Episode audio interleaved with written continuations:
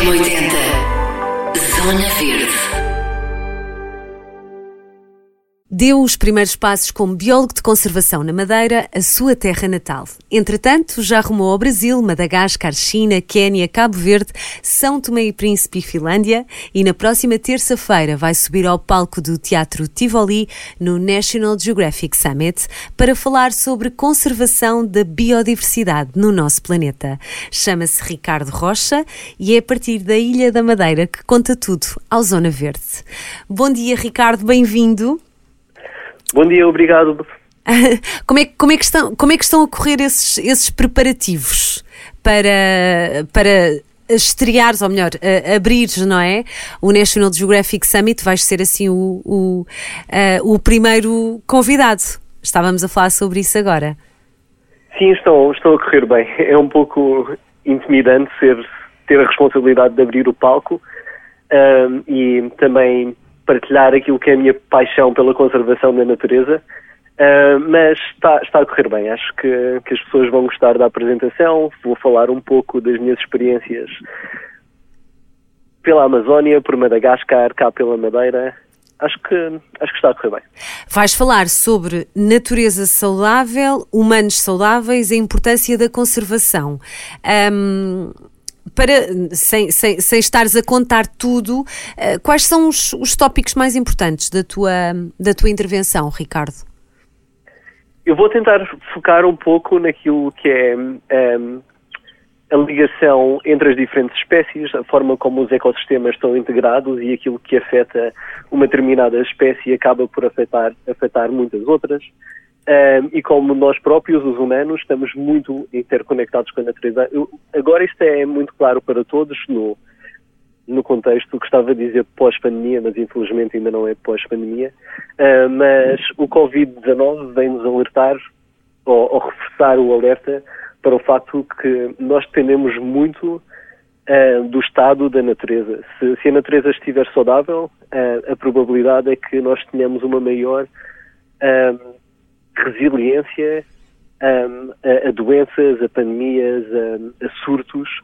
Um, e vou, vou falar um pouco da minha experiência com morcegos, porque essa é a minha principal área de investigação uh, e a forma como, quando nós alteramos os ecossistemas, isso altera as comunidades de, de morcegos. Eu trabalhei com morcegos na, na Amazónia, em África, tra trabalhei também na China.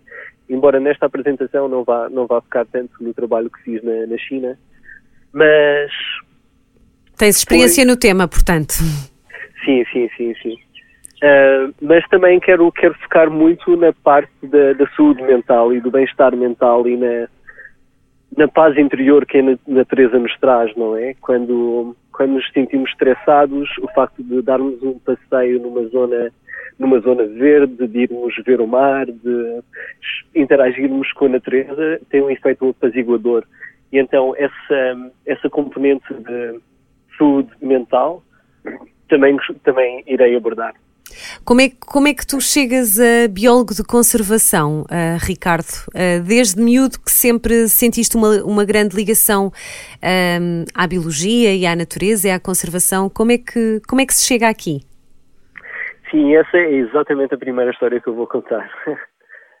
um, e não, não querendo uh, dar nenhum spoilers, uh, mas está, está relacionado com uma das espécies de mamíferos mais ameaçadas de extinção no planeta, que nós temos cá na Madeira, que é a foca monge do Mediterrâneo, que nós uhum. cá conhecemos como o lobo marinho.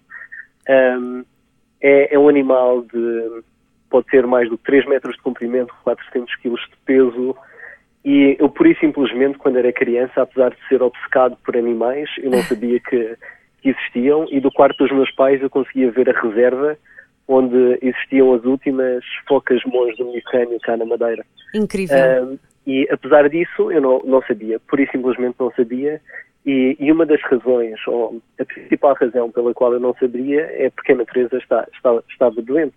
Uhum. Uh, porque era suposto existirem muitas focas cá na Madeira, entretanto elas praticamente desapareceram. Nós cá na, na ilha chamamos de lobos marinhos e há uma cidade que se chama Câmara de Lobos, que eu passava todos os fins de semana a caminho da casa da minha avó e eu não sabia porque é que essa cidade tinha esse nome. mas está relacionada com Vem a daí abundância... do, dos lobos marinhos, é isso? Exato, com a abundância Engraçado. de focas que existiam. Tanto é que quando os portugueses chegaram à Madeira, ahm, as crónicas descrevem que nessa zona eles mataram muitas e na matança tiveram muito prazer e festa. Ah, supostamente toda a praia estava coberta de focas. Ahm, as focas, no, com o passar dos séculos, foram diminuindo cada vez mais e chegou ao ponto em que só existiam entre seis ou oito animais cá e foi começado um grande projeto de conservação da natureza que tem estado a correr bastante bem. Ahm, atualmente não são muitas mais, infelizmente, existem cerca de 30 focas, mas ahm, é uma das poucas populações destes animais que está a recuperar, que está a aumentar em número. Ahm, e Como é que se chama esse projeto, Ricardo? Para quem não conhece, já agora? O- projeto teve vários nomes ao longo Ok. dos anos, mas é o projeto de conservação do lobo marinho. Do Lobo Marinho, muito bem. Sim, sim. E está a correr bem, pelos vistos. Sim, está, está a correr bem. E eu tomei conhecimento disto através de um livro que recebi quando tinha sete anos de idade, Engraçado. uh, em que contavam a história das pessoas que estavam a contribuir para a conservação destes animais. E então, eu, desde então... Um livro que mudou a tua vida. Exato, exato, literalmente. Muito giro. Uh, e e desde então queria, pronto, queria, queria fazer o que estas pessoas fazem, não é? Trabalhar para a conservação de espécies ameaçadas. E nós cá na Madeira temos várias outras. Há a freira da Madeira, que era a ave marinha mais ameaçada de extinção da, da Europa. Um, temos um, grandes projetos de conservação, principalmente nas ilhas desertas e nas ilhas, uh, e nas ilhas selvagens. E enquanto crescia, eu ouvi muitas histórias relacionadas com estes projetos de conservação. Entretanto, já estiveste por todo o mundo, por vários países, a trabalhar eh, em muitos projetos de conservação. Eh, Qual é o que tu queres destacar? O que, o que te marcou mais, Ricardo? O projeto que mais marcou foi o, o projeto que fiz durante o meu doutoramento, que foi na Amazónia, e aí passei dois anos e meio a trabalhar na Amazónia brasileira, num projeto que é chamado Projeto de Dinâmica Biológica de Fragmentos Florestais. Um, este projeto tem várias coisas um, particulares, mas uma delas é que é a maior experiência ecológica um, alguma vez re realizada no planeta e é o projeto ecológico mais duradouro também está uh, duradouro sobre a fragmentação de habitat. Isto fragmentação quer dizer Numa altura em que a Amazónia está tão, não é? Está tão em cima da mesa, não é? Ah, sim, sim, sim. E quando, e quando este projeto começou, um, a taxa de desflorestação já era bastante, bastante elevada. Um, o projeto começou na década de 70 um, e tem avaliado o que, é que, o que é que acontece com uma determinada, numa determinada zona de floresta quando a floresta desaparece ou, ou, é retalhada, não é? Uhum. Que, em que, em que são dividido um, é, é, dividido um bloco contínuo de floresta em segmentos de floresta mais, mais pequenos. Mais pequenos. É, e isto é de extrema, de extrema importância para perceber aquilo que são as dinâmicas temporais, porque nós temos uma perspectiva muito uh, imediata daquilo que acontece quando destruímos o habitat. E este projeto, uma das coisas que, que, mostra e que o meu doutoramento também contribuiu para, para revelar, é que a natureza tem alguma capacidade de autorregeneração.